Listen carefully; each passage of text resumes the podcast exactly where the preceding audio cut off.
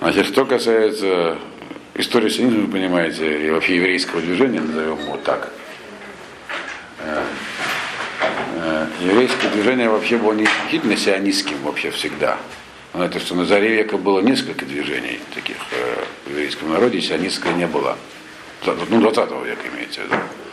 Сионистское движение не было главным среди них, оно стало главным потом. Были, очень влиятельно было движение национально-культурных автономистов, Шимон Дубнов и так далее. Но в итоге, что получилось, то получилось.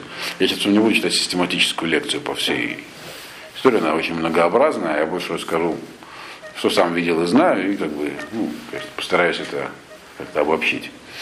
Но кто интересуется, есть сейчас, сейчас очень много литературы появляется, такой, которая систематизирует все это дело. Вот недавно вышла книжка такая, вот, э, наперекор сионизма, где собраны документы интересные, дается такой обзор именно сионистского движения с начала века примерно. Довольно. А, да, ее мы можем купить в Озоне. Не, это сионистского движения в Ну да, в России. Значит, если в мире, это вообще там. Да, Санкт-Петербург там упоминается. Есть вот такая книжка. Ее написал Юлий Кашировский, сам в прошлом активный отказник. Э, он здесь был не так давно в Петербурге. Здесь была такая интересная конференция, мы ходили, которую устраивал э, Институт этнографии, а лично Наталья Васильевна Юхнева, которая сама при этом заболела и там не была. Э, вы знаете, кто такая Наталья Васильевна Юхнева, слышали, нет? Нет? Это такая женщина русская, этнограф, которая занималась... В интернете много статей по еврейскому вопросу. Она профессиональный этнограф, специалист по евреям. И занималась этим давно, 80-е годы еще. И, и хотя она никаким боком не еврейка, я точно это знаю, потому что я с ее сыном в одном классе учился. Вот, так получилось. Э, я тогда не знал, что его мама такая активная изучает активно евреев. Э, значит, она работает в институте этнографии, и поэтому там э, она принимала участие в еврейском движении тоже, будучи ученым.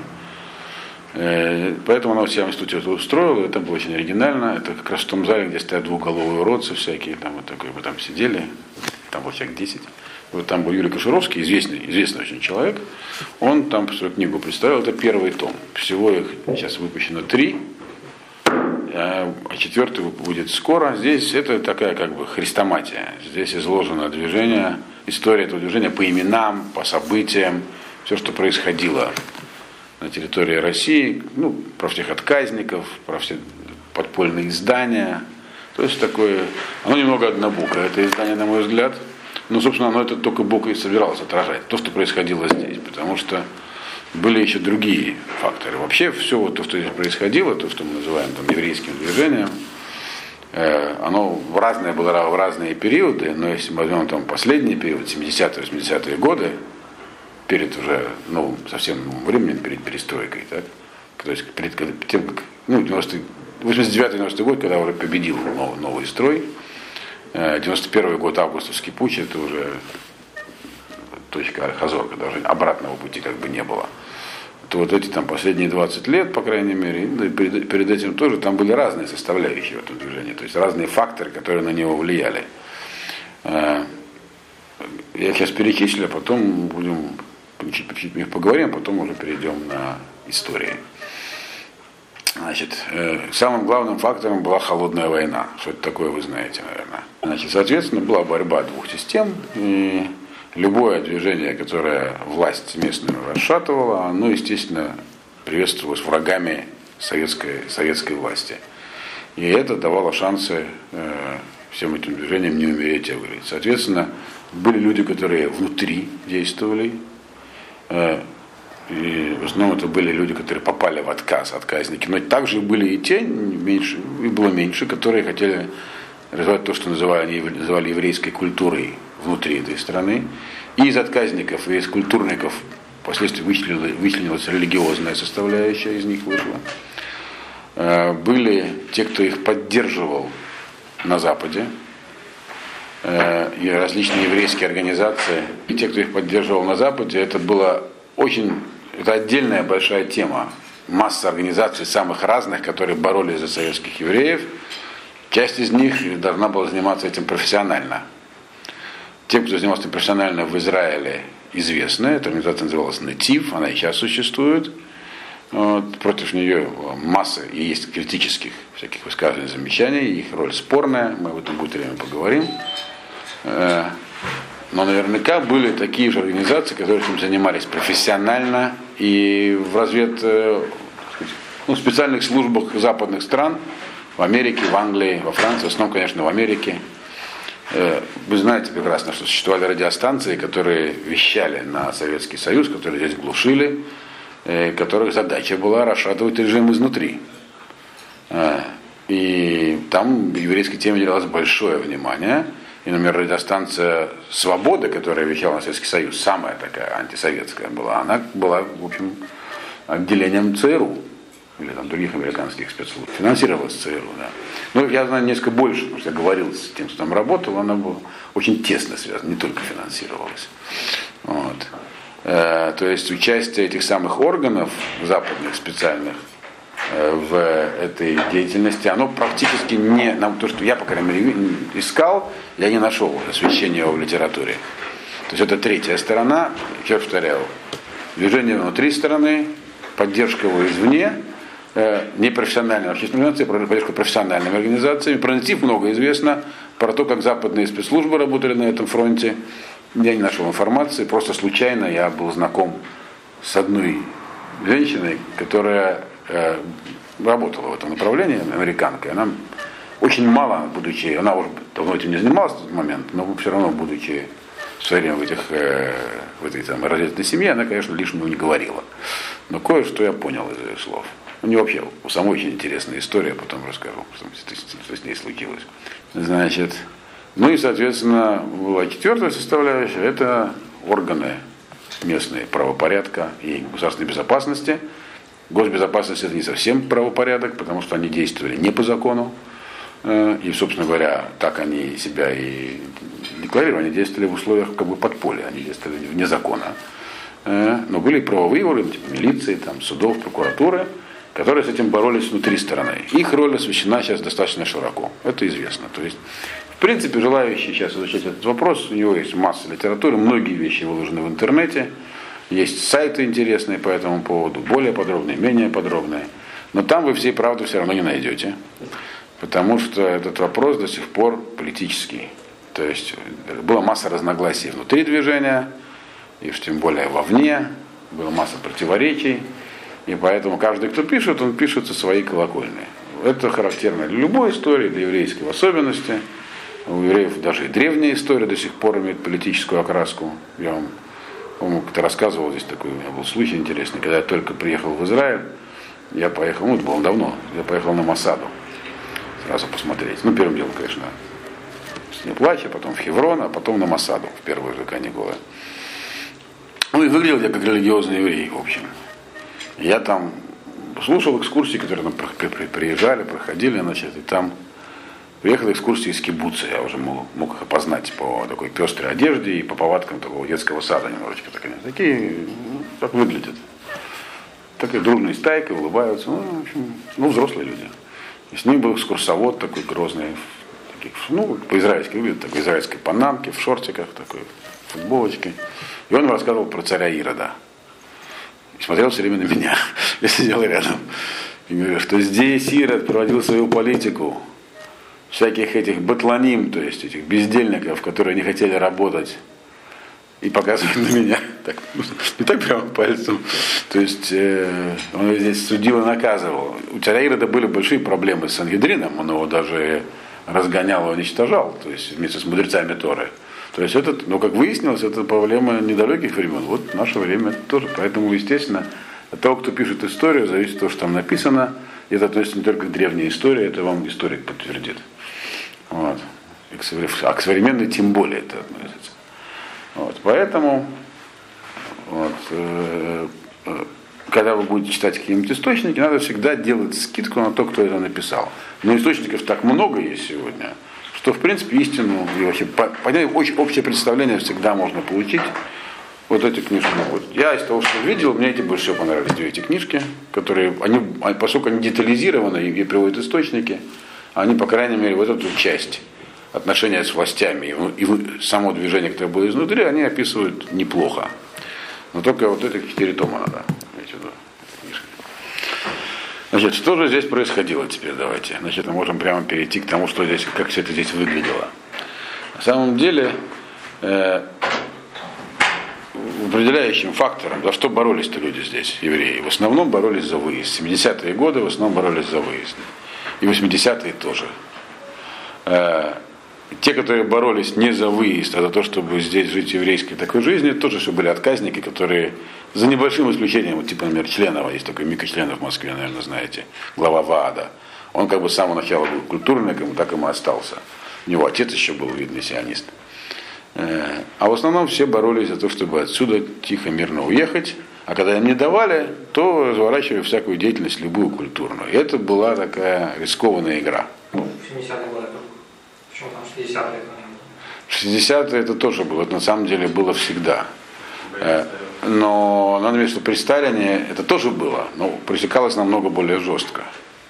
Э, Теперь в 60-е годы, в 66 году, если так говорить, Косыгин то ли случайно, то ли специально э, обмолвился где-то на Западе выступая, где не помню, в Париже, да? Нет.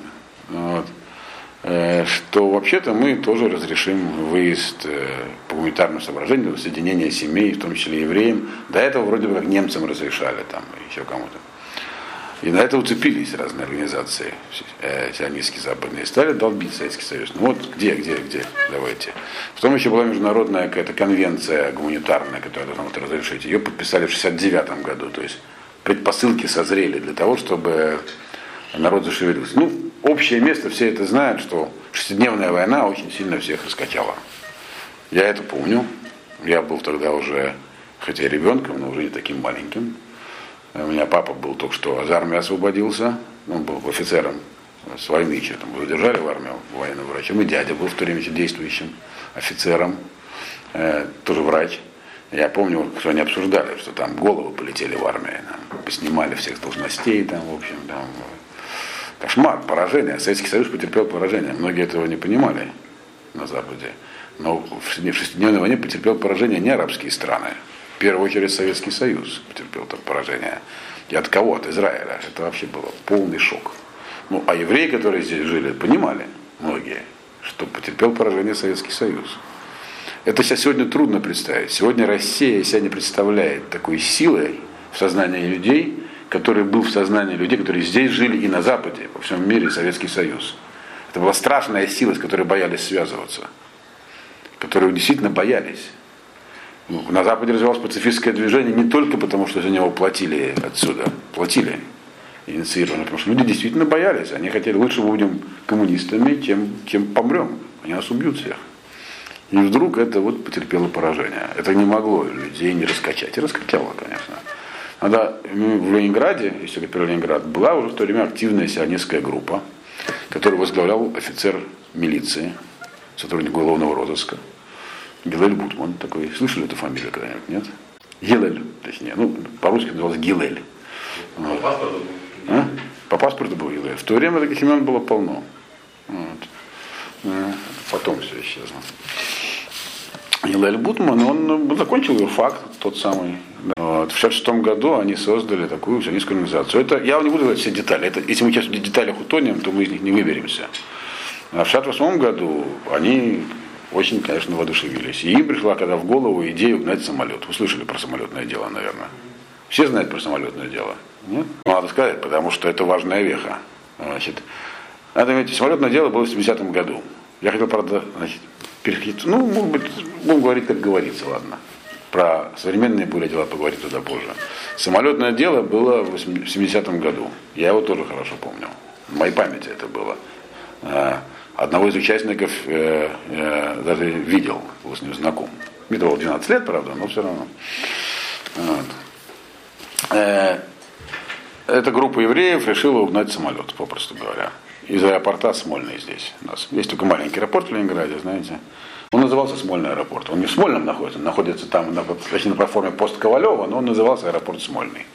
Жевка, аэропорт Жевка. По мне он назывался аэропорт Смольный, не знаю почему. Так, а? А как он называется? Жевка. Возможно. Она находится по форме пост Ковалева или что-то такое, да. Там я работал в этот момент главным бухгалтером этого аэропорта, наша бывшая главный бухгалтер Анна Гофу. Ну, у нас был бухгалтер, помните, в школе. Она в момент там работала бухгалтером, и все это наблюдала своими глазами. У нее муж летчик. Значит, она мне тоже интересные вещи сообщила. Э, Короче говоря, это группа сионистов. Они были сионистами уже, сознательными такими.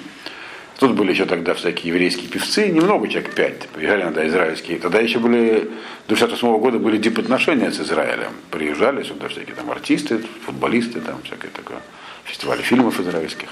Они на все это ходили активно. То есть такие люди, в общем. И э, они решили, что их, не, их не- на самом деле выпускали по чуть-чуть.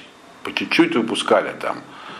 Э, максимум там тысячу человек в год, даже меньше. Но и сейчас уже есть документы Политбюро заседания рас- рассекреченные того времени и чуть более позднего, какие велись дискуссии в Политбюро по поводу выпуска евреев. Брежнев там с Андроповым спорили, ругались, кого выпускать. Э, Брежнев настаивал на том, чтобы все-таки выпускать чуть-чуть, что с американцами надо договариваться о чем-то.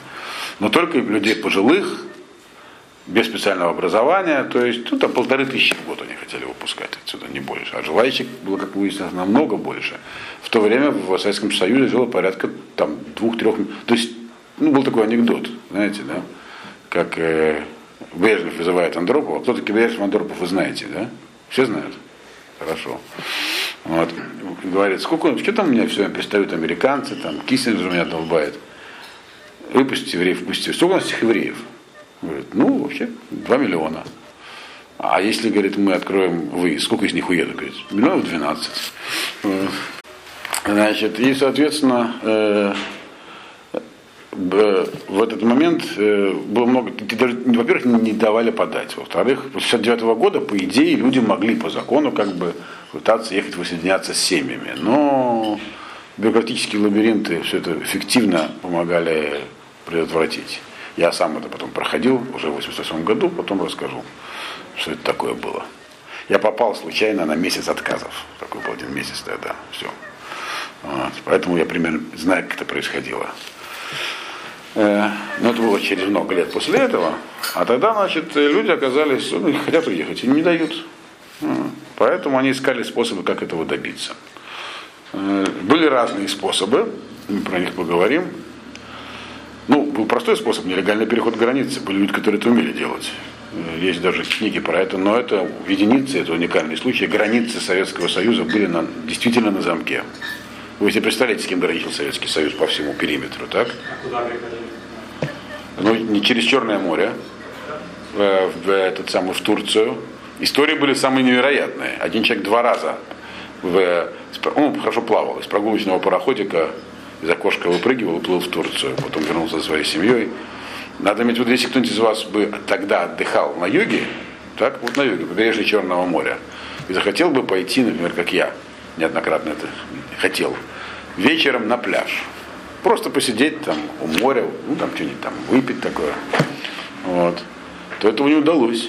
Все пляжи патрулировались пограничниками с фонарями. И даже в Одессе. Говорят, Идите отсюда, ночью здесь находиться нельзя.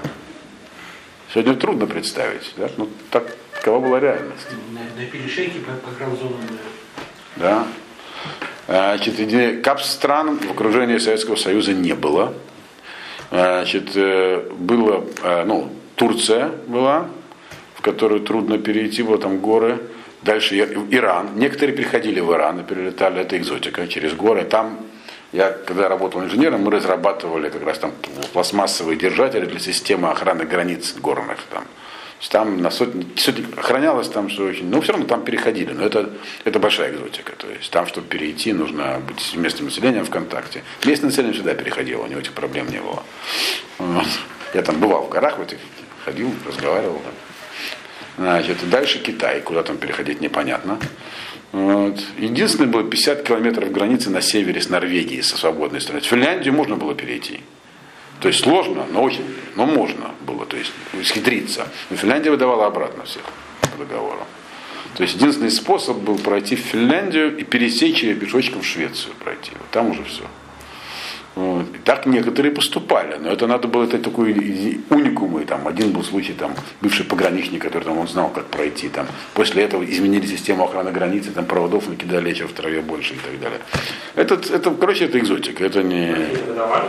Финны выдавали, да, по договору финны выдавали. Они могли, там не очень активно. Они, финны это финны, они, они дрожали за то, что они вы знаете, что существование Финляндии было поставлено под угрозу минимум три раза советской властью. И они не хотели рисковать свои. Их можно понять. Я, я, я их даже за это не осуждаю. Вот. Им было чего бояться, мягко говоря. С ними обошлись очень мягко. Сталин мог бы с ними круче обойтись после войны. Но он там, уважал Маннергейма лично, как оказалось, ну, и так далее. Еще всякие факторы были. Вот. Э, поэтому они выдавали, но местное население, так я слышал, нигде не читал, но слышал, что местное население, оно в этом не участвовало, поэтому они даже иногда там указывали направление, Швеция там. GPS в то время не было еще, конечно. Вот. Так что этих вариантов было не существовало. То есть вообще нормально, а с семьей, там, с детьми, как уехать? Вот была группа они, евреев, они значит, придумали угнать самолет. Надо сказать, что идея была хорошая, но в то время уже угоняли самолеты, в основном арабские террористы. Тогда это как раз был пик этого, еще мер безопасности таких не было. Вы к этому не привыкли, но раньше в самолет можно было прийти и сесть. То есть зарегистрироваться не было никаких проверок безопасности, ничего этого не было. Вот. Покупал билет на самолет и шел на самолет. Все, грубо говоря. Вот. Сегодня трудно себе это представить. Но тогда так было. Я так еще помню, летал. Вот. Правда, тогда летали значительно меньше. Что это была экзотика, ездили на поездах. В Советском Союзе? В Советском Союзе? Нет, не в Советском Союзе, а в мире. В мире. Короче говоря, они решили угнать самолет. Заработали план. Это была ленинградская группа, к ней примкнули рижане. Стала целая операция. У них был свой летчик, военный летчик, бывший Марк Дымшиц. А, Гилель Бутман это все начал, но и ленинградские сионисты запросили Израиль через норвежского туриста одного добро, что им дали. Они были очень наивны. Израиль бы никогда не дал добро на такую операцию и не дал. Сказал, ни в коем случае, не-не. Это было связано вообще с политикой Израиля в отношении Советского Союза, по этому поводу есть книжки написаны. Тема такая болезненная, что да, самая интересная книжка написана анонимно, на английском. Э, было много упреков, массу упреков в адрес Израиля, точнее его службы Нетив, точнее персонально в адрес своей главы Нехема Ливанона, потом как они занимались борьбой советских евреев. Но это сейчас пока временно отставим. Но тем не менее, они получили отказ э, и послушались, и не стали в этом дальше участвовать. А рижская группа решила продолжать. Ее возглавлял человек неординарный, мягко говоря, к тому времени уже отсидевший 6 лет за диссидентскую деятельность. Эдуард Кузнецов, здравствующий поныне, недавно еще одну книжку написал. Э, он вообще-то не был евреем, хотя у него папа был еврей. Но он сейчас так бы считал, он был вообще демократом, но он считал себя евреем, сейчас, он сейчас живет в Израиле. Вот. Он действительно неординарный человек. Я его один раз лично видел. Я с ним познакомился в аэропорту случайно. Он летел в Ленинград. Я там успел его опросить. Всякие вопросы задавал. Свою эрудицию вначале продемонстрировал по самолетному делу, а потом он был ко мне уже расположен, я ему задавал вопросы. Значит, и они, в общем, наплевали. Там, Малыш нам Израиль не указ, мы полетим. Были по своему праву, но их арестовали прямо, вот, когда шли к самолету, то есть, по словам Анны Борисовны нашей, Гофунг, за три дня до этого все окрестные там рощи и леса были забиты плотно уже сотрудниками КГБ, там под каждым кустом было по несколько человек. Чего они ждали, не знаю, но они там было, их там несколько, там 13 что ли человек их взяли они. Тогда начались аресты. Короче говоря, никуда они не улетели. Кто их сдал или их просто пасли, до сегодняшнего дня неизвестно. Вот. Появляются даже версии, и такую версию озвучила в интернете Леонора Шифрин такая есть, тоже Сама, она сама по себе страница в сионистском движении, и ее муж тоже, Авраам, Авраам Шефрин. Это люди, которые про них одних можно долго рассказывать. Она считает, что их сдал, а сдал тот же самый Натив. Вот. И это не так. Я, у меня нет таких данных. Я однажды спросил у сотрудницы Натива, которая сказала, я здесь работаю еще со времен самолетного дела, говорю, о, кто их сдал?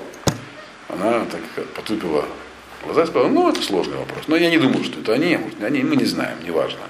Контакты у них были с советскими, как у всех радиослужб, у них были контакты. Их в одной из книжек э, Примаковой, знаете, только Примаков, да? он, он же курировал израильское направление, как бы, в том числе. Он говорит, что какие-то контакты проводились, у них были там, где-то их интересы перекрещивались, грубо говоря, иногда. Это, это нормальное явление. Вот. Короче, так или всяк их взяли, и приговоры были очень суровые. Кузнецову и Дымшицу дали расстрел. За, за неудавшуюся попытку самолета Угана. Причем они там все спланировали так, чтобы никого не повредить. Они хотели, значит, приземлиться, там сортовали, летчиков аккуратненько высадить и дальше лететь в Швецию и там делать пресс-конференцию на маленьком самолетике. Этот Марк Дымшиц был достаточно, он сейчас еще жив, достаточно квалифицированный бывший военный летчик, так что он вполне был справиться с управлением готов. А, э, у них был из оружия самодельный нестреляющий пистолет, ну и там всякие топорики там и прочее. Короче говоря, 15, расстрельные срока, расстрельные приговоры, два, 15-летние сроки, там, в общем, серьезно их э, судили, и пошла большая раскрутка. Арестовывали там всех. Ну, виду, что по сталинским временам все это звучало как шутка бы, например, арестовали несколько десятков человек. Вот. Там как бы в сталинские времена там другие масштабы. Но все равно это получило большой общественный резонанс. Взяли группу этого Гелеля Бутмана здесь, в Ленинграде, в Москве, в, в Кишиневе. Все такие сионистские группки мелкие, всех замели, всем дали по сроку. Некоторые на них давили, чтобы они там раскаялись через газеты. Кто раскаивался, тому давали меньше. Я как раз знал одного человека, который раскаялся, потому что мой отец в то время работал в очень закрытом военном учреждении, научно-исследовательском. И секретарь комсомольской организации участвовал в этом деле. Значит, его, он получил большой срок. Э, короче говоря, э, это было, имело большой резонанс. И, естественно, Запад пробудился. Западные организации всякие видели в этом, профессионалы видели в этом шанс, еврейские организации увидели в этом э, еще одну такую, как бы, призыв заступиться за братьев из, из России. И начались массовые движения, относительно массовые на Западе, не инспирированные органами или чем-то там, а массовые движения еврейские. Давление было оказано большое, были демарши э, разных правительств.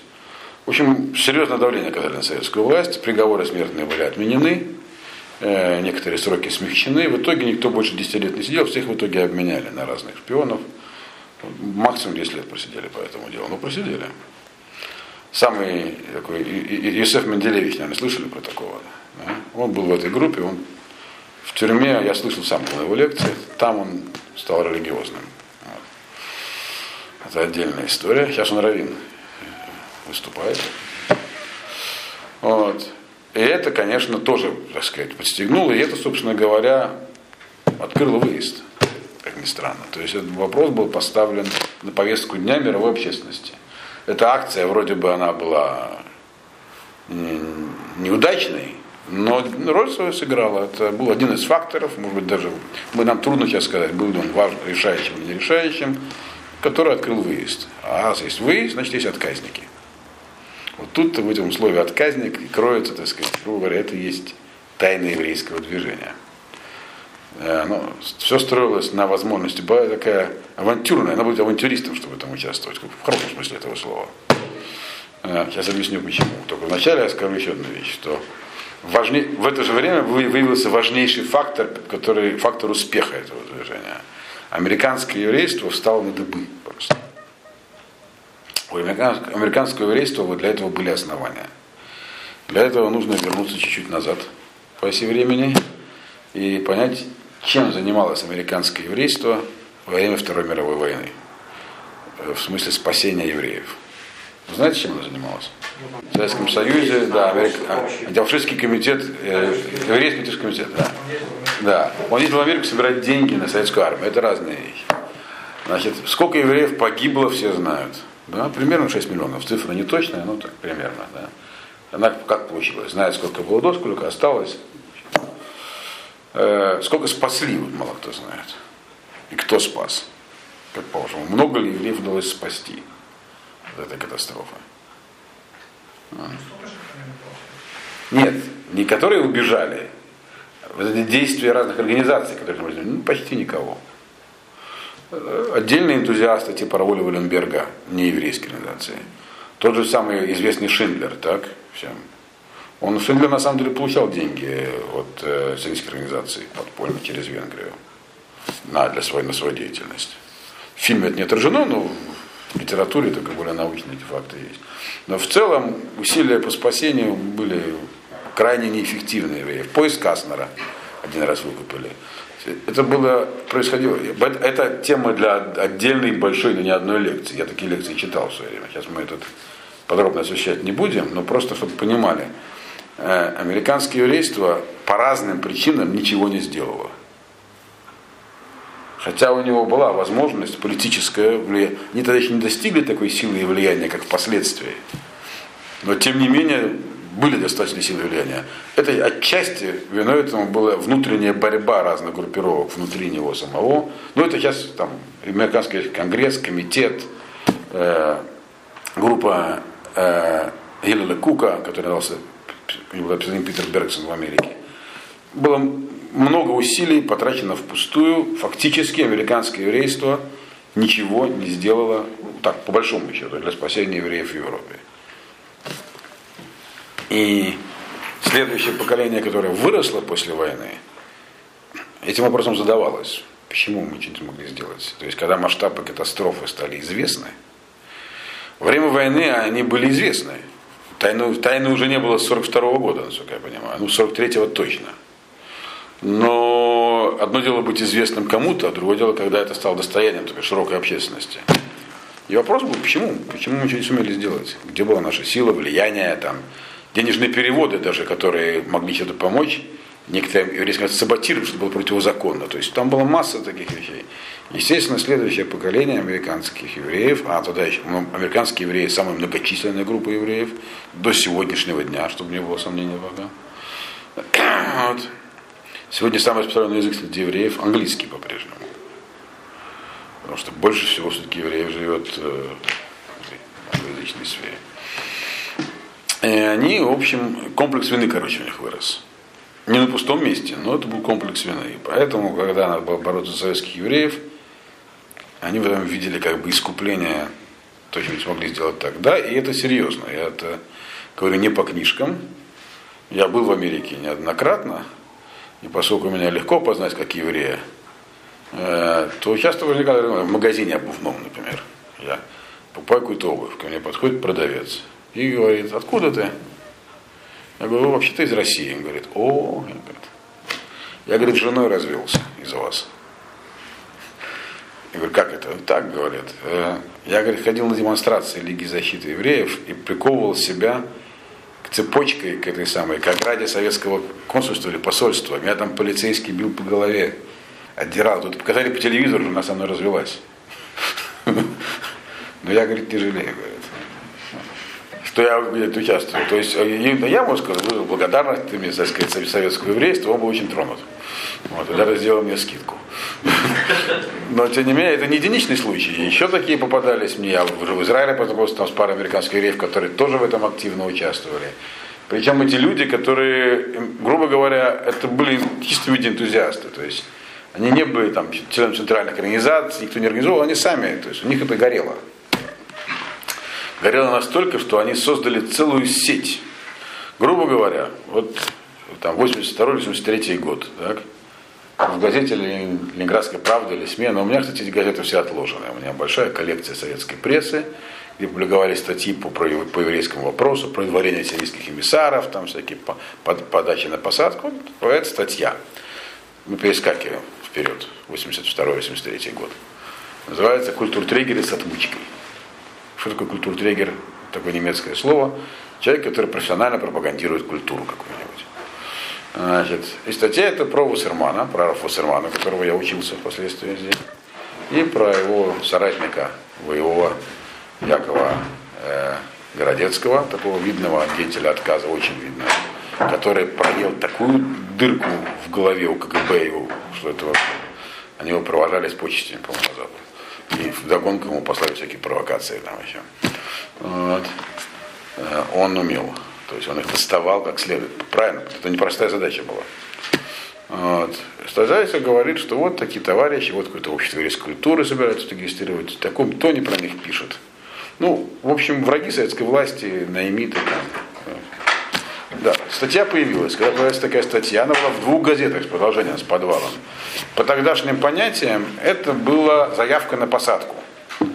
То есть после этого человека должны были посадить бы, по идее, по-хорошему. Вот.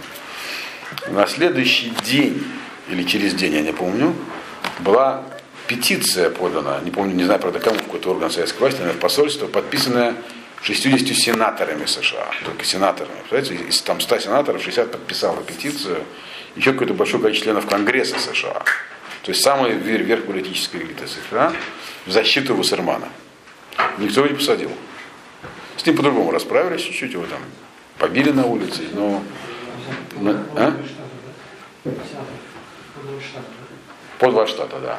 60 сенаторов подписали эти петиции, остальные, наверное, не успели. Это о чем это говорит? О том, что была налажена... Вы должны понимать, что в то время позвонить в Америку было очень непросто. Это не то, чтобы интернета не было, понимаете.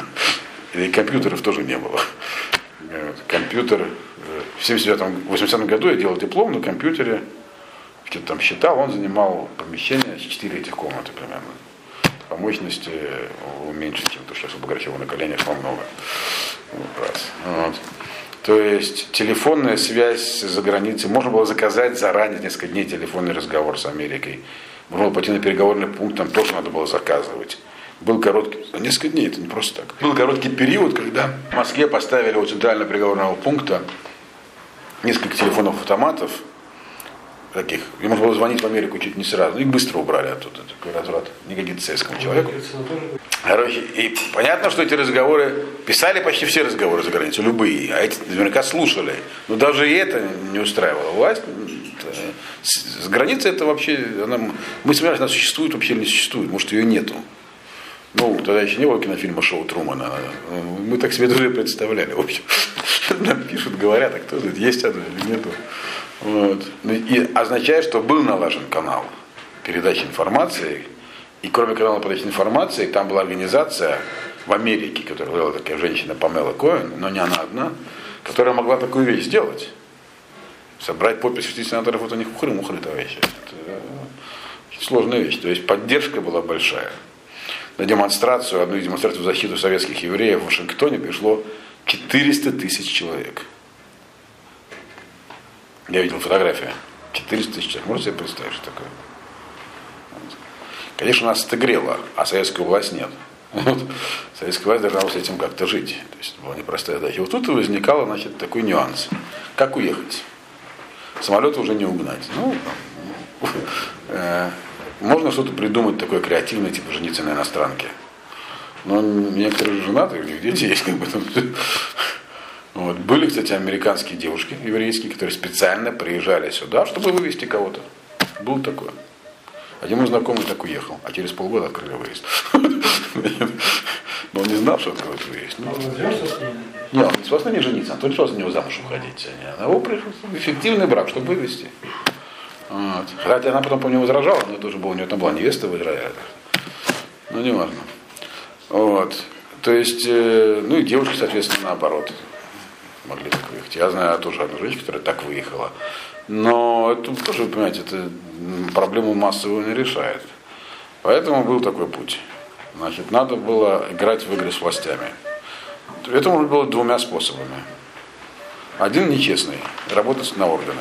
Органы, в принципе, не обманывали в этом смысле. Два года работы, выезд. Значит, и можно только догадываться, кто этим воспользовался. Ясно, что это не афиширует. Работа, понимаете, что такое работа? Освещать изнутри, что происходит в резких кругах. Вот. Это, естественно, органы должно было интересовать и интересовало, как бы, это их работа. Вот, и они вербовали людей. Насколько успешно, неуспешно, я не знаю. Ну, не только один случай, да, подлинно. Два, когда... Вас вербовали? А? Меня нет, ко мне никогда не подходили даже близко. Один раз, когда меня пытались там, ну, не вербовать, а я очень громко там выражался, но не важно. Это уже другая история. Вот. Короче говоря, значит, нет. Но некоторых, я многих знаю своих знакомых, которых, да, вербовали. Э, я не знаю никого, кто бы согласился на это. Но что вербовали, это, это не скрывали, рассказывали. И наоборот специально рассказывают, чтобы стало известным органом, то вот не как стали. Значит, ничего, как мы теперь понимаем, опять же, сейчас мы видим, я вот смотрел сейчас в интернете подборку узников Сиона, какие они получали сроки и сколько их было. Это были не сотни даже, а десятки человек, которые получали в среднем по три года. Так? И сегодня нам это может не показаться чем-то серьезным, но это не так. Тогда, во-первых, никто не знал, что они вообще могут.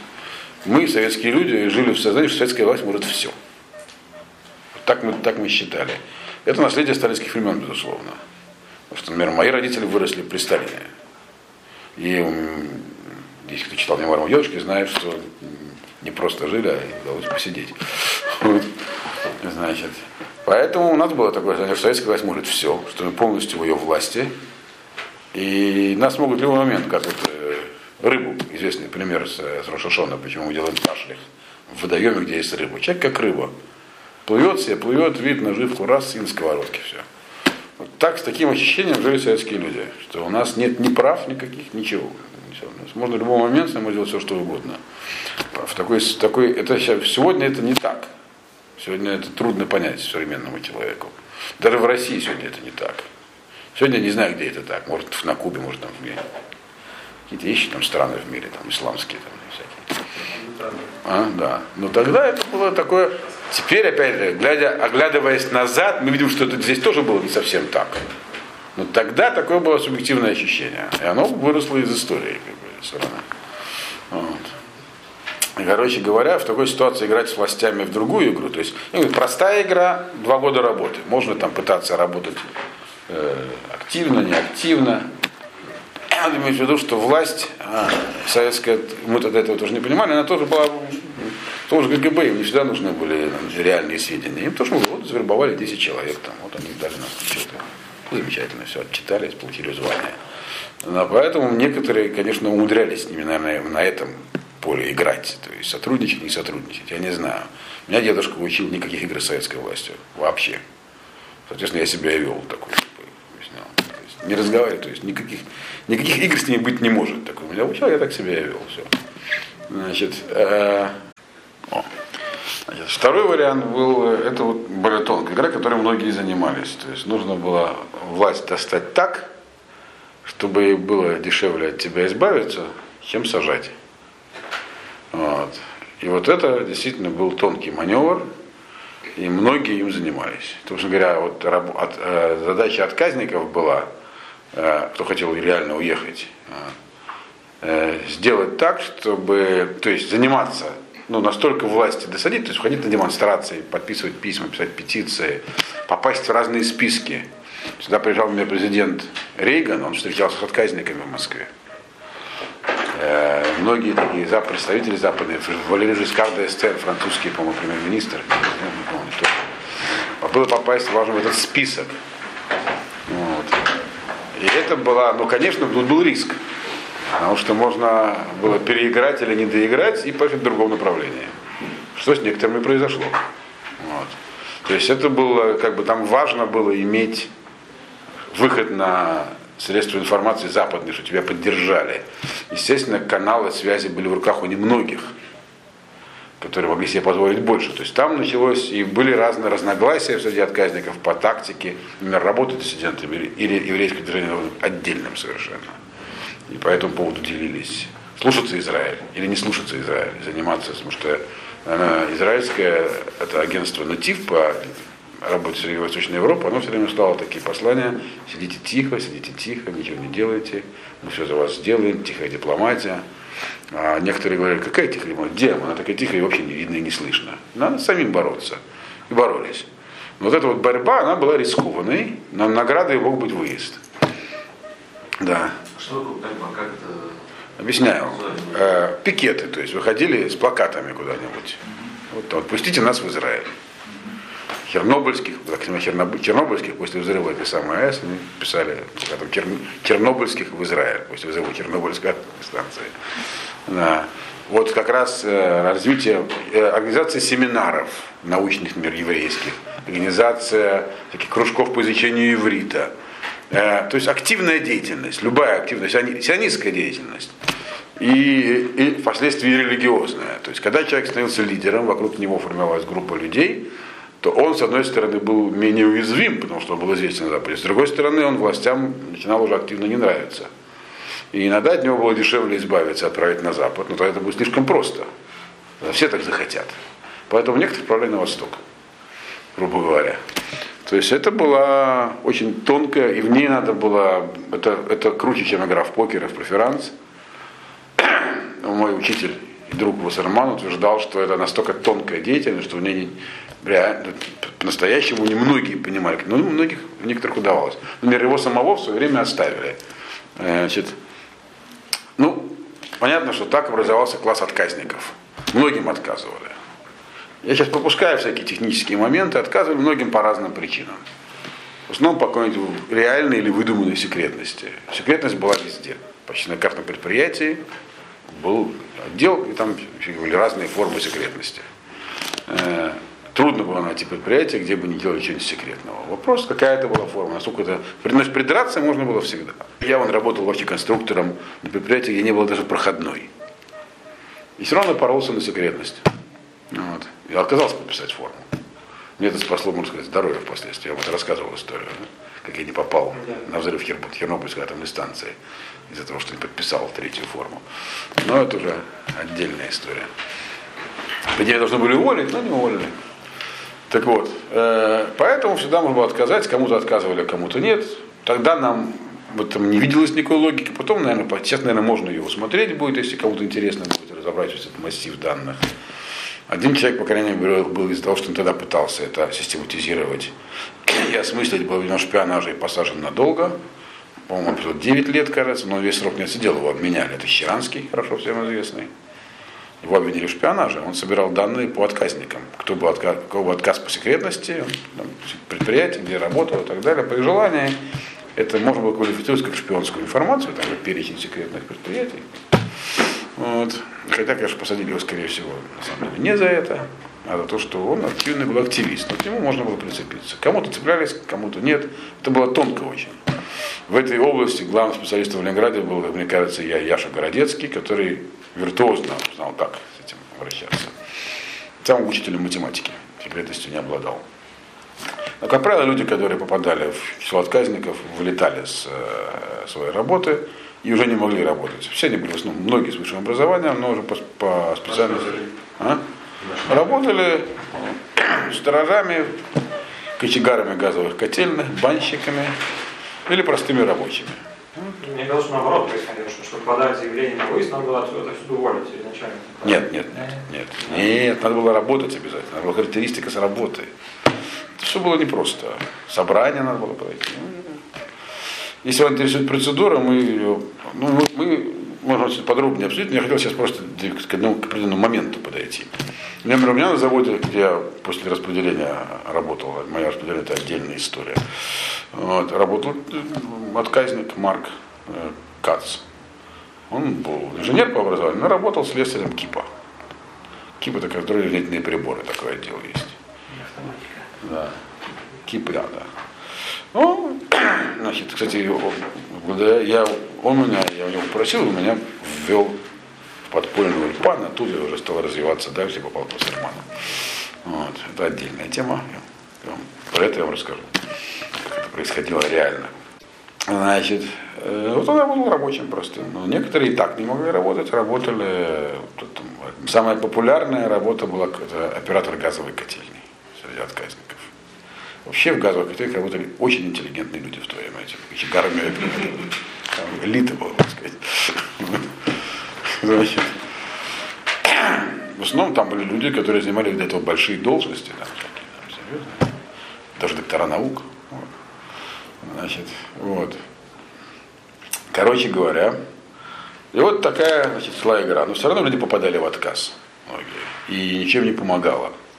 Вот у Басермана все время, например, у него был друг, значит, они оба попали в отказ. В 1979 году э, его друга выпустили, а его оставили, сочтя его, сочтя его менее опасным. Жестоко просчитались. Друг его я видел, он живет в Америке, такой религиозный, такой модный orthodox, ну, инженер, все. А Вассерман тут развернул большие дела. И, может, потом уже его хотели отпустить, но уже не солидно было. Вот. Значит, э, что получилось? Люди попадали в отказ. Так?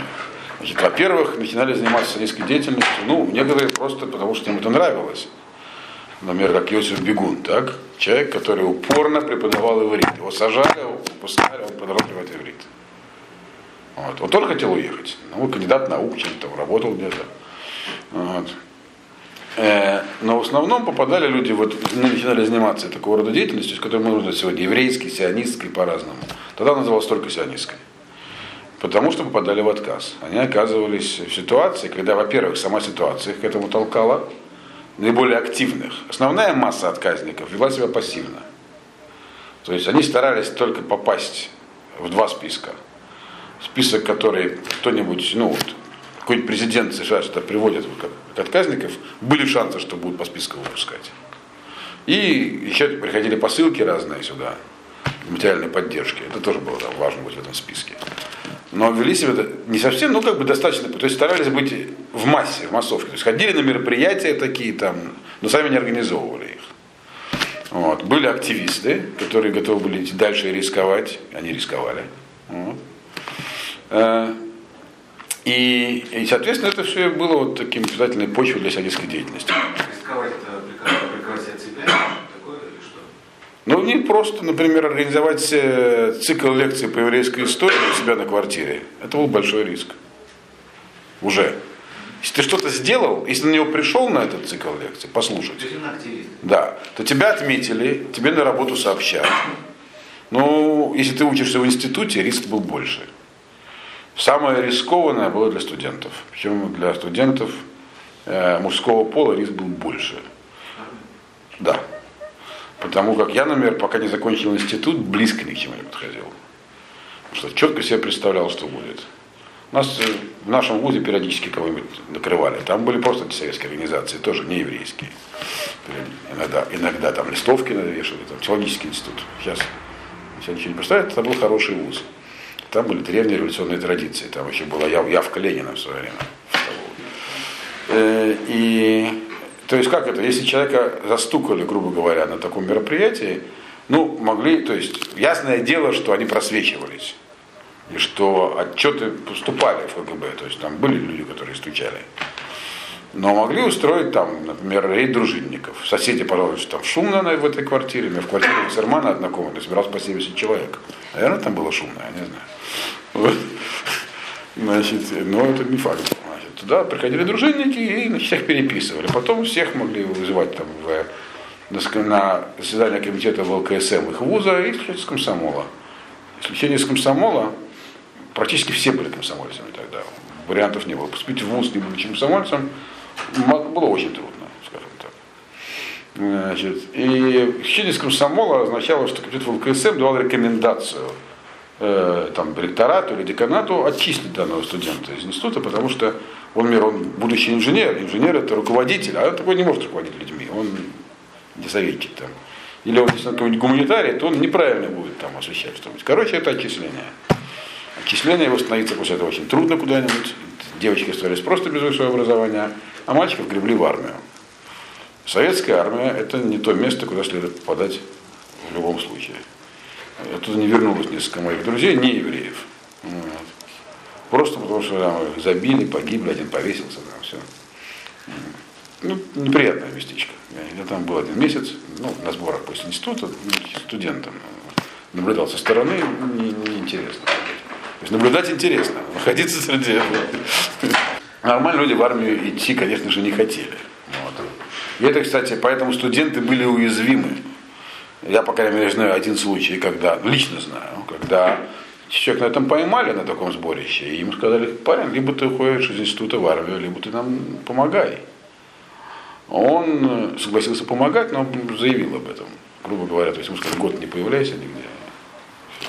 Все, он открутился. Но это непростая, и, конечно, у него жизнь из этого была подпорчена, репутация, и все такое. А, в общем, студент уязвим. Молодой специалист почти неуязвим.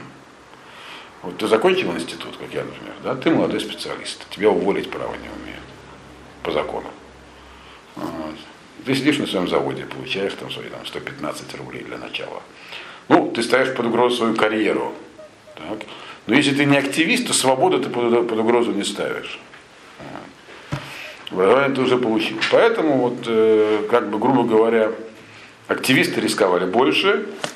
Э, кстати, интересно, что вот эта вся, как бы сейчас сказали, тусовка еврейская называла себя Ишув.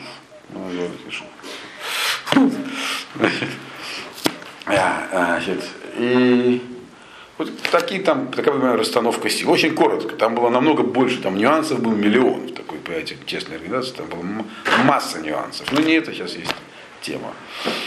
Э, вот 79 год. Люди попали в отказ. Никто не знал, что через год выезд закроется. Выезд вообще-то был как таковой здесь. 70, ну, когда можно было так, реальные цифры, люди ехали, сотни тысяч человек. По-моему, выехало всего за это время, не знаю сколько, 200 с чем-то тысяч человек, или больше, не помню цифры. Серьезная цифра.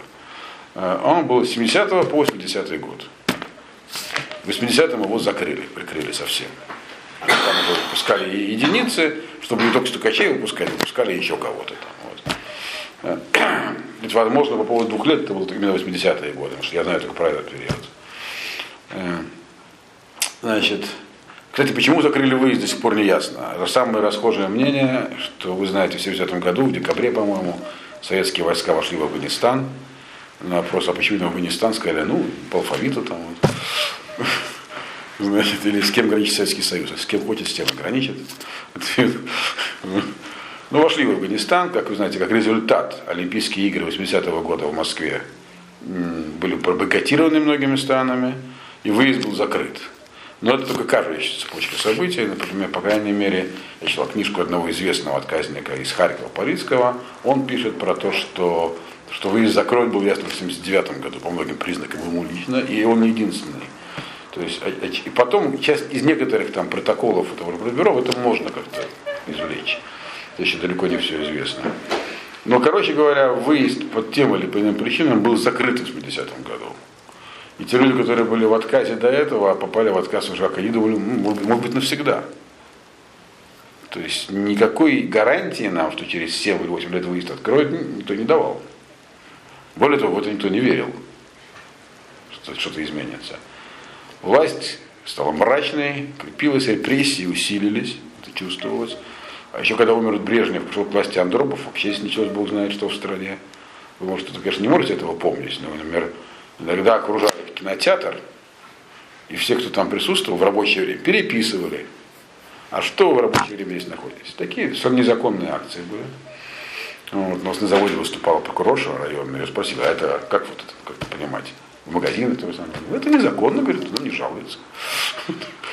Значит, то есть мрачное такое времечко наступило. Люди, которые попали в отказ, они просто у них кончилась жизнь. То есть перспективы неясны. Что будет дальше, неясно. Работают они сторожами и банщиками. Вот. То есть э, там вот Илья Штейнгер в Москве, да, человек, который сажал луноход на Луну. автоматика отказала, и он сажал, ну, вручную, то есть не находясь в луноходе, а нажимая на кнопки всякие. Да? Вот. Значит, то есть э, такой ученый большого уровня. Я как-то приехал в Москву, я знал его уже по еврейским делам. Он был такой главой, одним, одной из глав религиозной московской общины. Я поэтому не вот, бывал. Я пришел в Москву в командировку на какой-то на один там, завод полимерный. Я-то был инженером. И смотрю, Илья там. Говорю, Илья, что делать? Я говорю, здесь налаживаю литьевые машины. Это слесарь. Вот. То есть вот так вот э, что произошло. А зачем он подал документ? Он не знал, что ему Ну, он, он переждал. Он переждал серьезный срок. Он не, не сразу после этой работы подал. То есть он не, не дурак был. Вот. Значит, ну кто знал? Но вопрос хороший, на самом деле. Но были гораздо более безобидные. Городецкого еще отказывали. Кто он? Учитель математики в школе. Вечерная причем. так далее. А Вассерман какое-то время поработал на предприятии, которое, в общем, могло быть секретным, но. Короче, а иногда таких выпускали. Никто не знал. Бывает, что это выпускают, и все. В 1979 году в Ленинграде собралась такая публика, иногда играли в футбол они, в Александр-Невской лавры.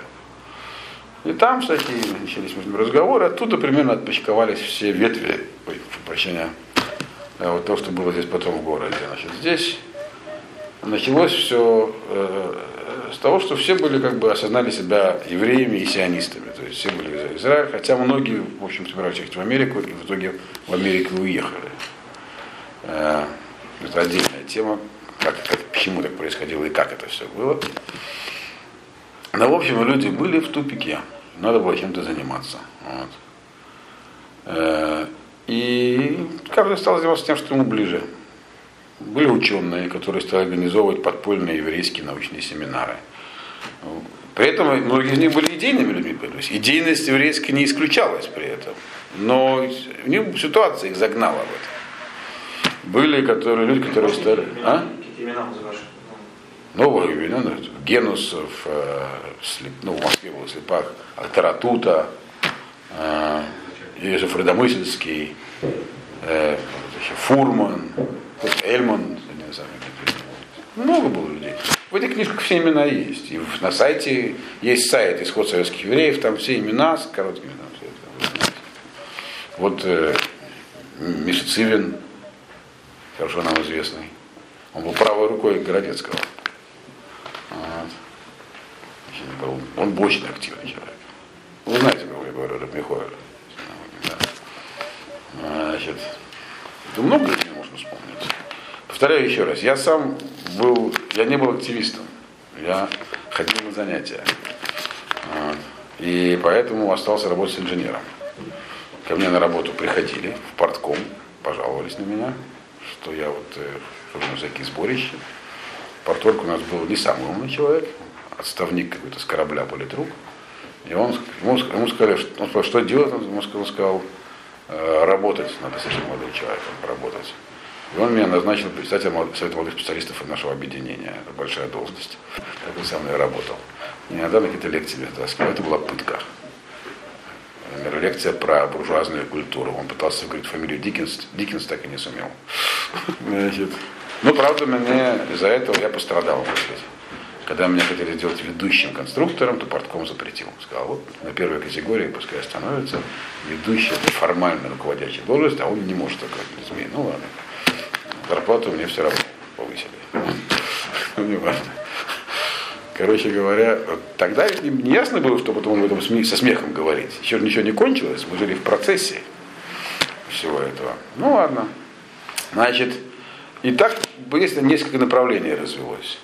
Э, было чисто культурное. Вот Михаил Бейзер, например, наверное, знаете, слышали такую фамилию. Так? Написал ряд книг по истории петербургских евреев. Он не был историком по образованию. Да, и был тут такой еще человек, Исаак Фурштейн, пожилой очень значит, был из старых культурников и сионистов, вот он многим помог так негласно. Он был по случаю другом моего деда, поэтому я был очень удивлен, потому что Роман с ним, потому что у него тоже чем-то чем учился. Тут были здесь люди, оставались старики еще каких что-то помнили. Но информацию, то есть откуда вот таким молодым людям они оказались отрезаны от всего. Так? И они хотят делать что-то еврейское. Каждому что-то ближе свое. На первом этапе религиозной деятельностью никто не думал заниматься. То есть вообще кто, Торой заниматься, такой, таких мыслей не было. Кто не знал, что это такое просто. Не было здесь людей, которые бы что-то получили из семьи. На самом деле был вот э, известный всем сегодня Ицхак Коган, Иза Коган, его брат Давид Абрамович. Да? Их родители были соблюдающими людьми. Ну, а дети выросли обычными такими советскими инженерами, которые, правда, что-то помнили. Но они потом вернулись, сделали шоу, но уже потом. А основная масса людей даже такого опыта не имела, даже из дома вообще ничего не знали. Вот. И поэтому, но все равно люди ощутили себя евреями. Вот пришлось, грубо говоря, ощутить. Каждый, у каждого были свои приключения на этом пути. Не только отказники, надо иметь в виду, потому что э, в принципе, это вообще была нехорошая атмосфера по отношению к евреям. На работу было устроиться очень трудно нам приличную. Э, в институт было поступить трудно, по крайней мере, до 80-го года, до закрытия выезда.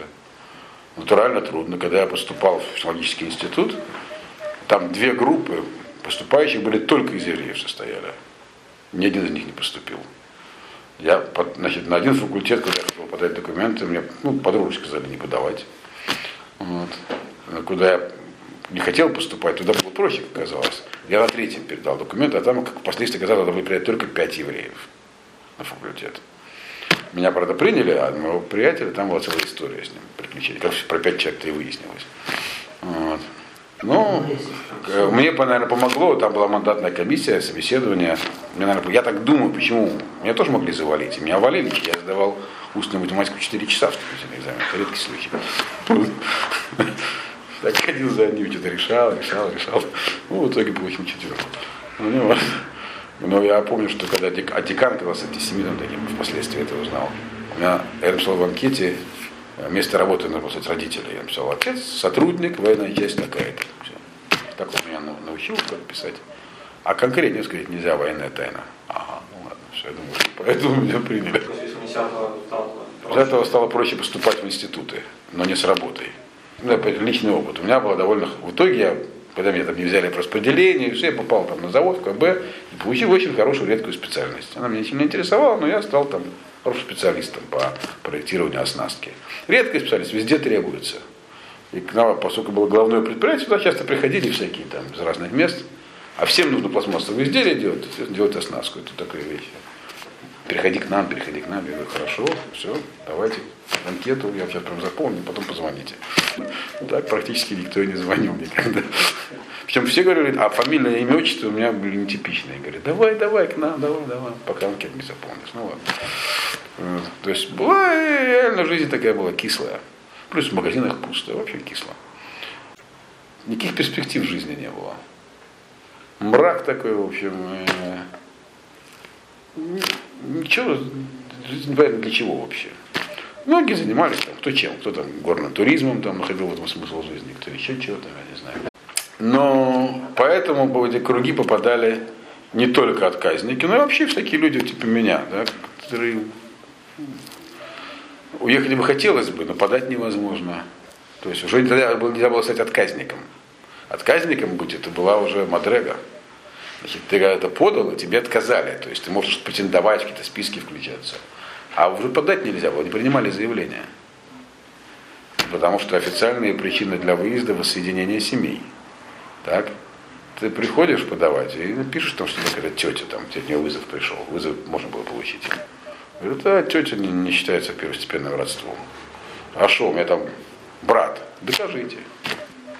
Все, отказ подачи нигде не фиксируется. Никак и ничто.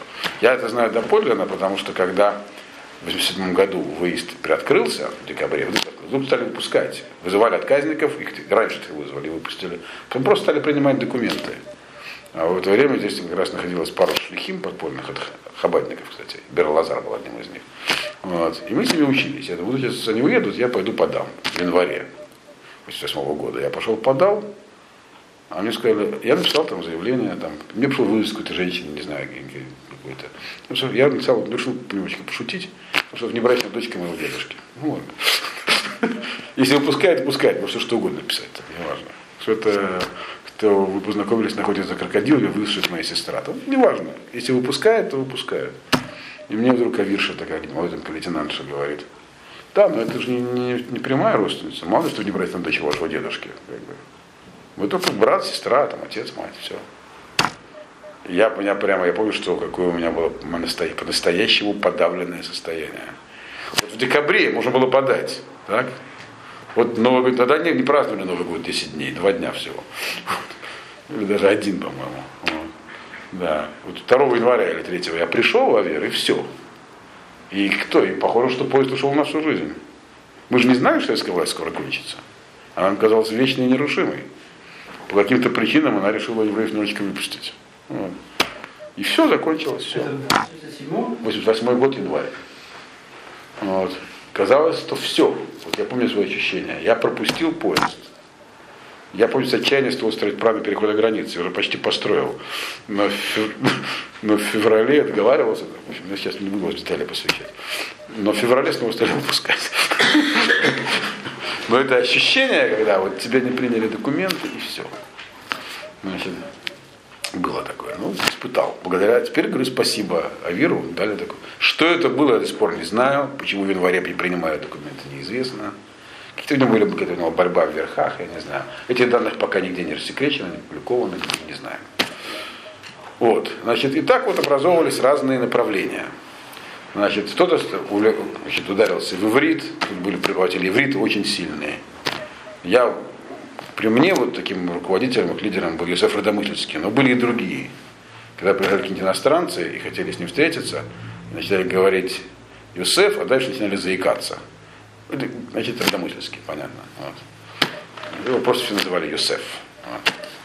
Э, Я учился, такой был Саша Розман, монтер 300 столовых, по образованию, естественно, инженер, который ничего не боялся. Такой был человек вообще, похож на Амара Шарифа. Он, когда женился на американке, она его вывезла. Но он, они по-настоящему поженились. Как он живет в штате Вермонт. Вот. Значит, э, она была профессор политических наук, как сейчас помню. Вот, зна- Да, американка это. Ну, такая девушка, 39, еврейская такая американская. Значит, короче говоря, э, было движение такое культурное, которое стали пытаться делать альманахи. Поначалу все это было вместе. Все это было, как бы сейчас сказали, одна тусовка. Но постепенно она стала как бы расформировываться. Каждый стал развиваться в своем направлении. Э, вот чисто что такое себя представляло подпольные кружки по изучению иврита. Всем интересно, как это происходило. На личном опыте рассказываю. Значит, во-первых, они, конечно, все это подпитывалось с Запада. Э, Я только потом, ну, примерно как, но это не так важно. Вся эта деятельность требовала денег. Вы должны понимать, что ни одной печатной буквы на иврите сюда ввести в страну нельзя было просто так. Это всякое, все, что имело какое-то отношение к Израилю, к сионизму, к чему-то еврейскому, изымалось на границе. Вот. Здесь ничего купить нельзя было. Словарь Шапира иногда можно было купить. Вот. Ну и что-то на идыше. Ничего не, такого не было. Значит, при этом, правда, в библиотеке, в восточном отделении э, публичной библиотеки можно было прийти, заказать любые книги, которые там есть сейчас, делать, сидеть на месте и читать на иврите. Но, конечно, туда ходили только старики, остальные боялись это делать. В синагогу ходить было опасно, тоже надо понимать. Синагога была не тем местом, куда можно было прийти. Вот. Говорят, там стучали все. Как бы, все это понимали, и никаких сомнений там никого не было, в общем. Ну что значит стучали? Значит, что ты ходишь, значит, опять на работе какие-то неприятности и так далее. Вот, так что, соответственно, поэтому хоть что-то переправить, там был такой журнал «Израиль сегодня», на папиросной бумаге издавался. Буквально на папиросной бумаге, тоненький, его там провозили разными там. Там, там ничего такого не писали, там в кибуце, там, не знаю, там, страус родился страусенка. Такого, такого типа информации. Ну, я помню, израильский календарь так, на русском языке вызывал слезы у людей. Я когда э, учился вождению, значит, инструктор оказался евреем. И когда я сдал экзамен, я ему подарил старый календарь израильский. Он чуть не прослезился вообще. Потому что, вот. То есть такая была тяга, вы здесь не представляете. Там, когда удавалось, любая песня на иврите, которая удалось победить там на радио, люди готовы слушать там все что угодно. Там, когда Коля Израиль бастовал, было, мы не понимали, как они могут бастовать, мы здесь, можно сказать, задыхаемся. То есть такое было, вот такое было ощущение, такой был энтузиазм, можно сказать. Значит, и, соответственно, ну, постепенно люди стали как бы созревать. Кто-то вот как бы остался на еврейской деятельности, пытались ставить альманахи, организовывать семинары. Была важная деятельность организации семинаров. Это был основной вид деятельности. Семинары там какой-нибудь еврейской истории, какой-нибудь культуре. И каждый там читал какую-то лекцию, что мог. Квартирники. Квартиры, это естественно, а где по-вашему? Это культура, что ли? Только на квартирах, на частных квартирах, маленьких, на кухнях, пятиметровых, там, десятиметровых, вот так все это происходило. Добивался народ, какие-нибудь туристы приезжали вдруг. Понимаю, что в то время туристы не могли приехать просто так. Только конечно, туристы, организованная группа, жить в гостинице, гостиницы на прослушке, все там, в общем, но тем не люди приезжали. У меня есть коллекция газет о выдворении, как говорили, сионистских эмиссаров. Заметочки. Вот, которые, вот они приехали сюда как простые туристы, а на самом деле они ходили там, там щепенцем. У меня коллекция имеется. Я, я с 79 года начал откладывать наиболее интересные газеты. Когда войска в Афганистан вошли, это первое, что я отложил. Мне вообще показалось, что это начало конца. Я до сих пор не понимаю, почему. Ну, значит, И из этого постепенно, не сразу, вот интересно, что религиозное движение образовалось не сразу далеко. Э, э, На самом деле здесь были старики. Были хабадники старые, и не только хабадники, которые здесь застряли в этой стране. И многие из них были соблюдающими, то есть серьезно соблюдающими. Среди них были даже Тумеды и Хахамим серьезные. Почему в основном хабадники здесь застряли? Это одна, одна простая причина для этого есть. Когда, э, э, вот знаете, предпоследний рыбаческий рэбе Рэбе Раяц, его отсюда выпустили, наконец, после смертного приговора, там, всяких других штучек. Вот. Вот в своей книжке пишет, что был смертный приговор. У книжка, не знаю. Может, ну, в его биог- автобиографии это написано. Книжка у меня это есть, это сказание об аресте. Да. Не, может, не было, ну, сажали его точно, но на шпалерной, на он сидел. Но он говорит, что был. Вот. Короче говоря, когда его выпустили э, в Литву, в Латвию точнее, целая история была. Он сказал своим хасидам здесь оставаться. С неясной. Я не понимаю, зачем. Большинство в то время, почти все, грубо говоря, равинские авторитеты говорили всем удирать любыми способами. Хазаныш сказал, а? 20-е годы, 20-30-е годы. И 27-й год его выпускали. Он сказал оставаться и продолжал это говорить. Более того, есть вот альбом недавно выпустили всех хаббатских шлихим на территории СНГ. Там вначале приведена речь, которую Ребе сказал, Ребе последний сказал на русском языке, примерно в году 80-м. Он продолжает это говорить. там. То есть мне это не ясно. Я спросил его, как это объяснить, и он сказал, я могу дать объяснение, но оно будет хуже, чем твой вопрос. Дал там. Значит, соответственно, здесь осталось много хабадников. Всем остальным Хазаныш просто пасак, дал, псак, Аллаха, что из любой социалистической страны можно уезжать на поезде, на самолете, на чем хотите, даже в Йом-Кипур. То есть никаких должно быть к этому препятствий. И один очень большой раввин, которого я лично учился, этим воспользовался. Не Йом-Кипур, Шаббат, правда, на поезде из Будапешта в Вену. Ну, там всякие меры, предосторожности и так далее. Раф Ха- э, Хамер Кагана Зацар.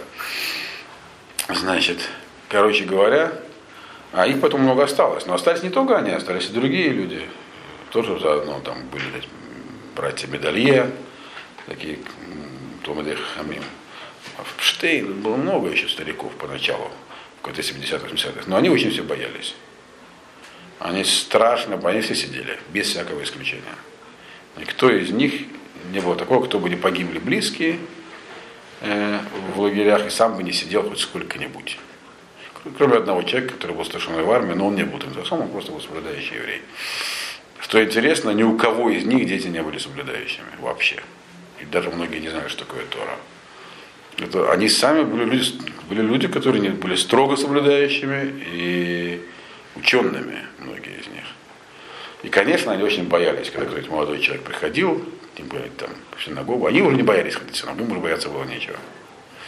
Но когда кто-то отваживался зайти в синагогу и там подергать них, сказать, скажите, они, конечно, не хотели с ним разговаривать, видя в нем, естественно, провокатора очередного, да, который там периодически паслись. Но были, которые не боялись. Их было мало, но были такие. Вот один из них был там Рэп Рафаэль Немойтин, например, которого отца расстреляли в свое время. И трагически погиб внук уже потом в Израиле единственный, но он не, не боялся.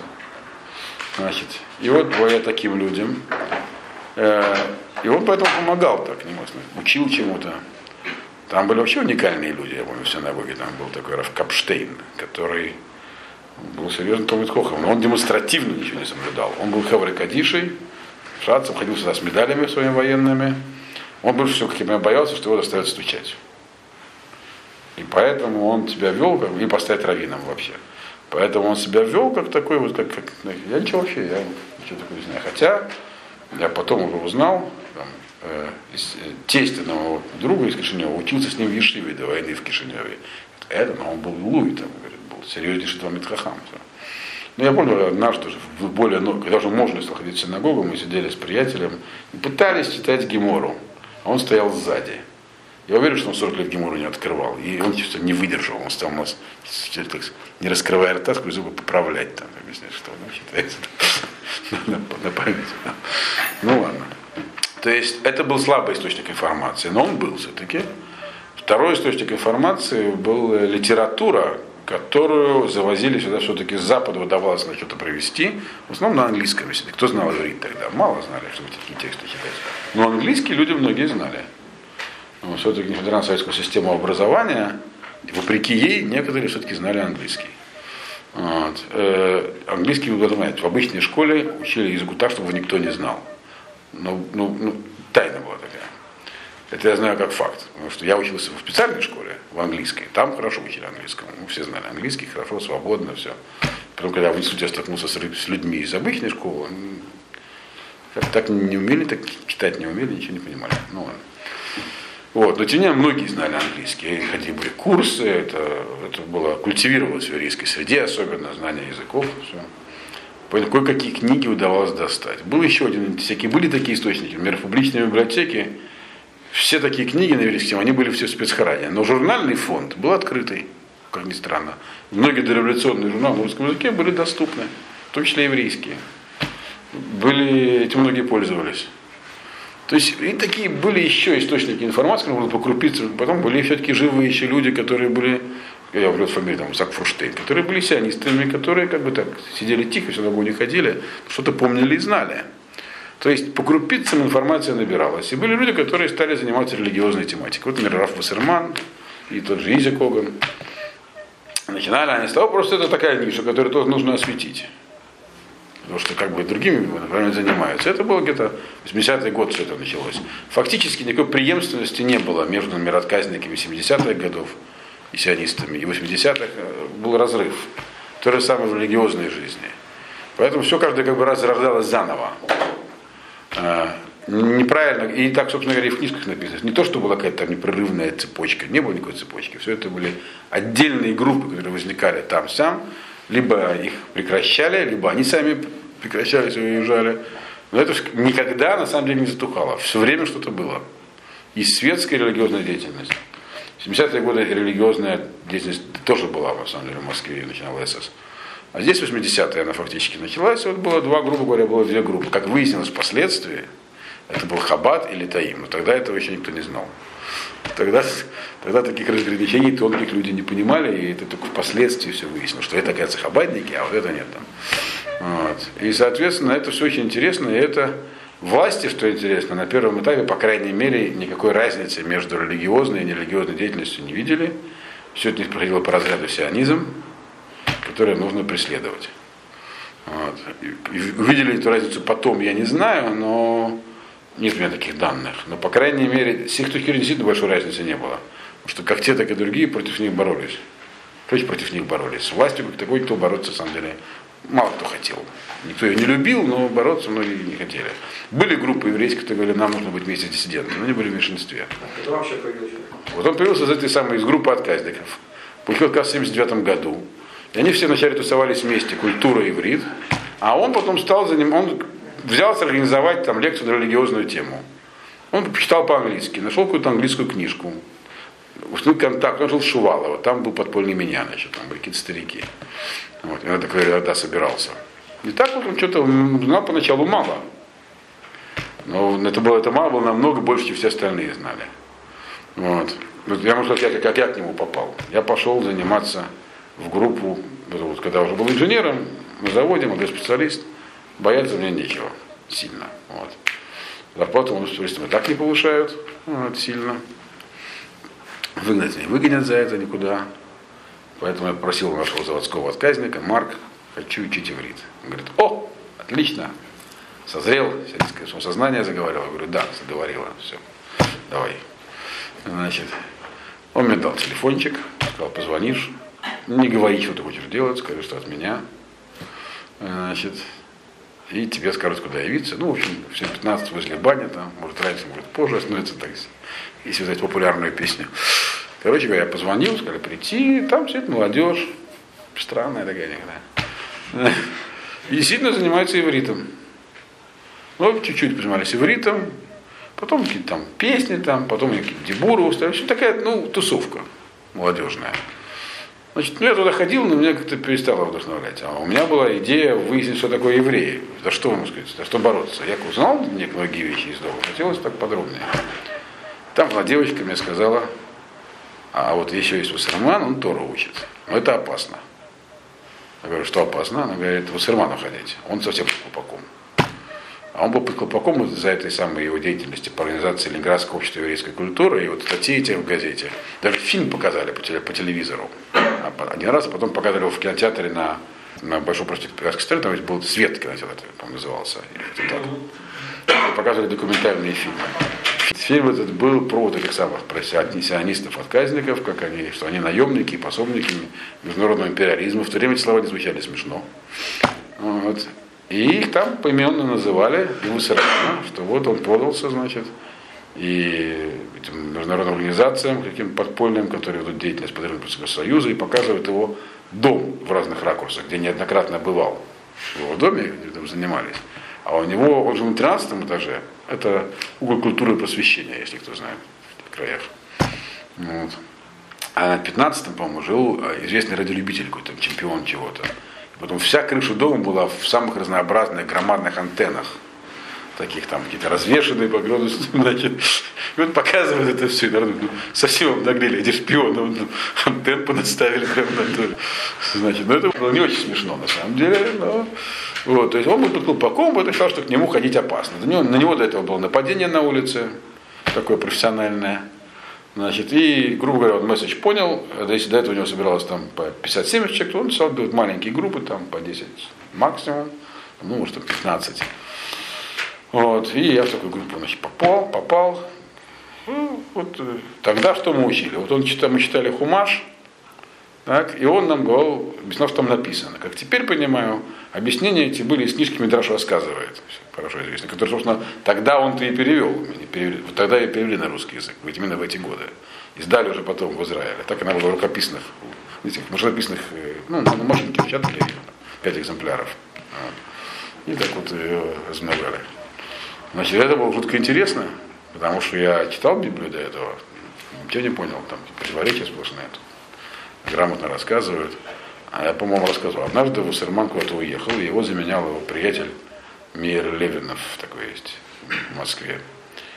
Из Москвы приехал. И мы что-то сидим, учимся, значит. И он какой-то вопрос задается, кто задал, не помню.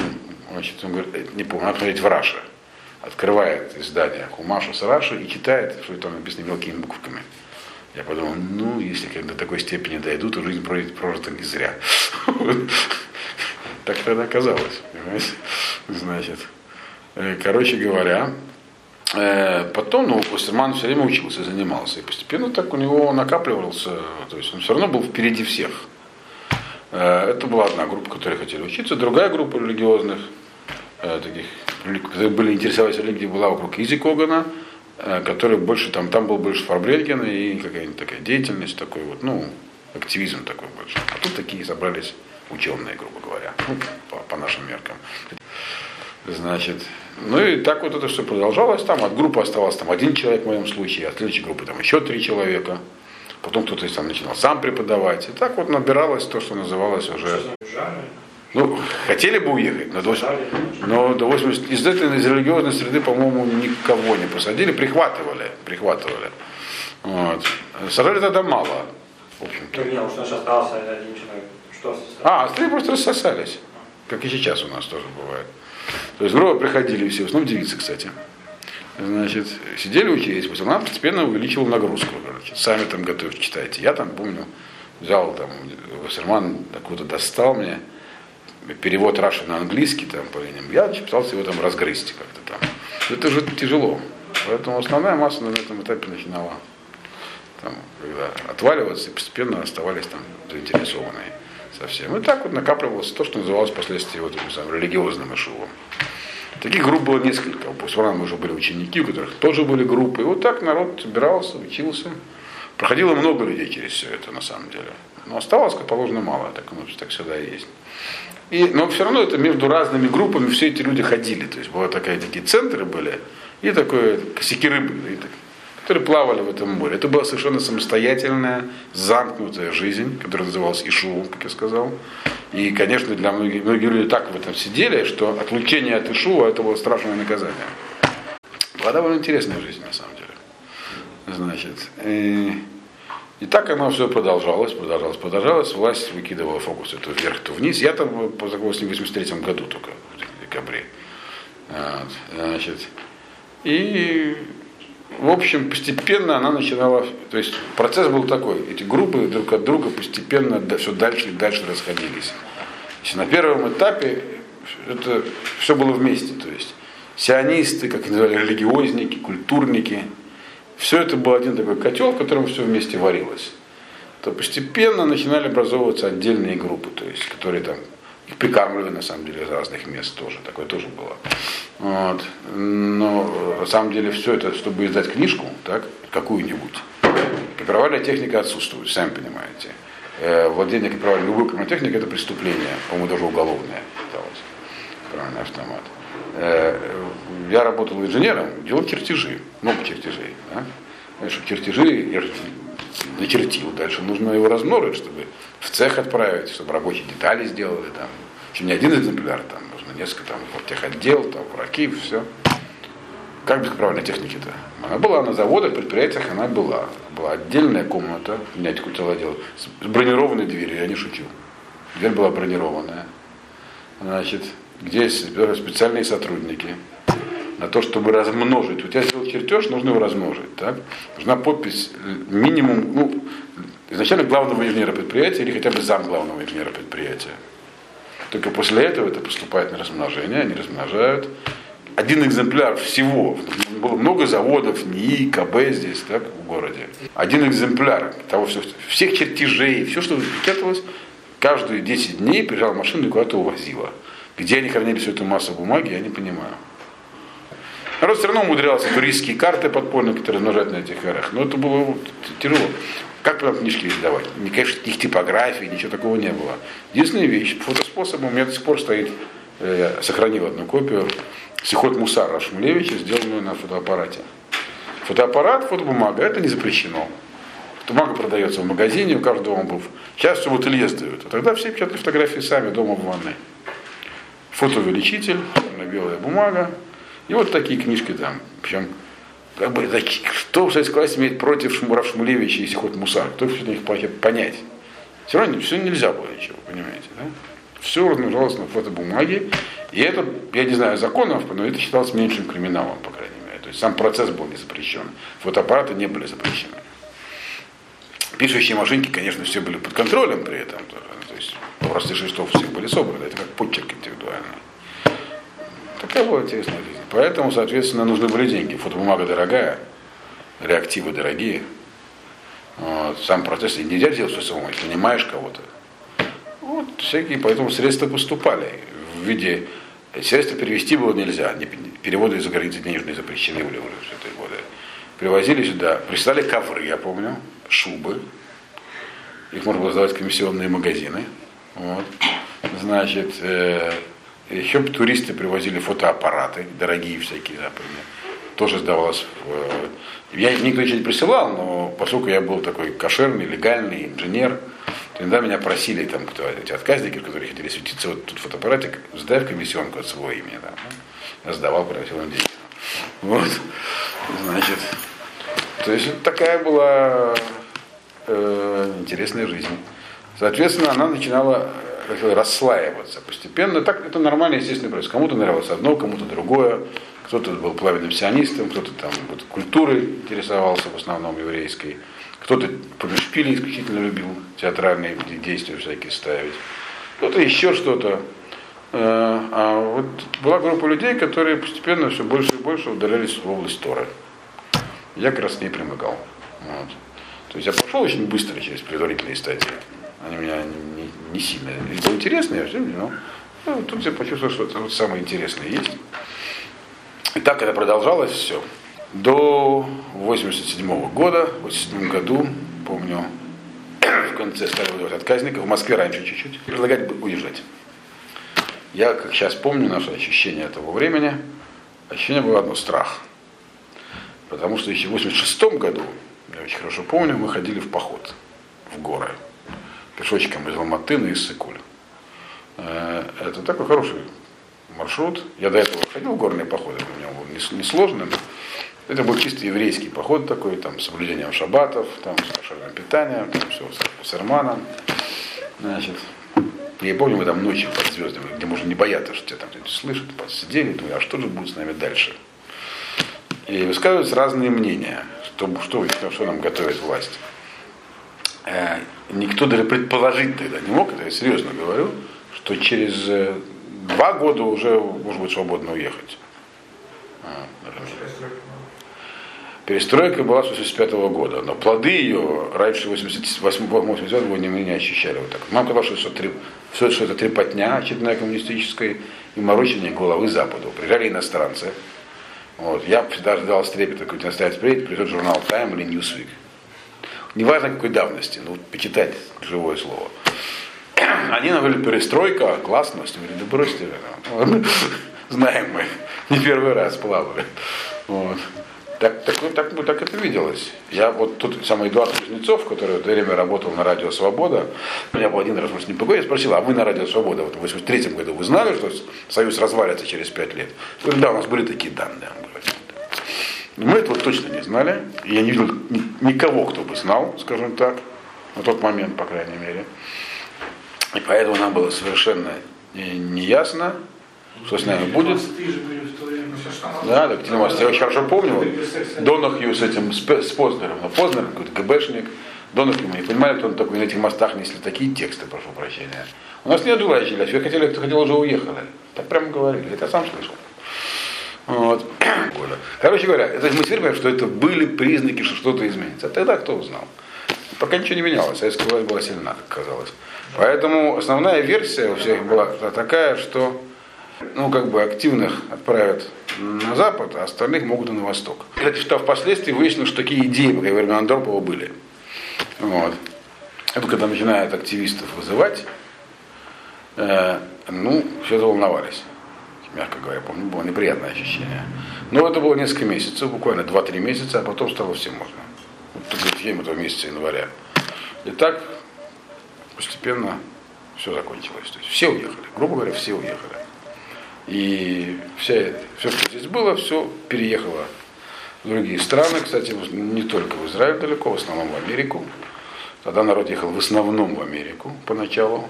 То есть, например, я прилетел в Вену, из всего самолета я один только поехал в Израиль. Нет, активисты все, сионисты ехали в основном.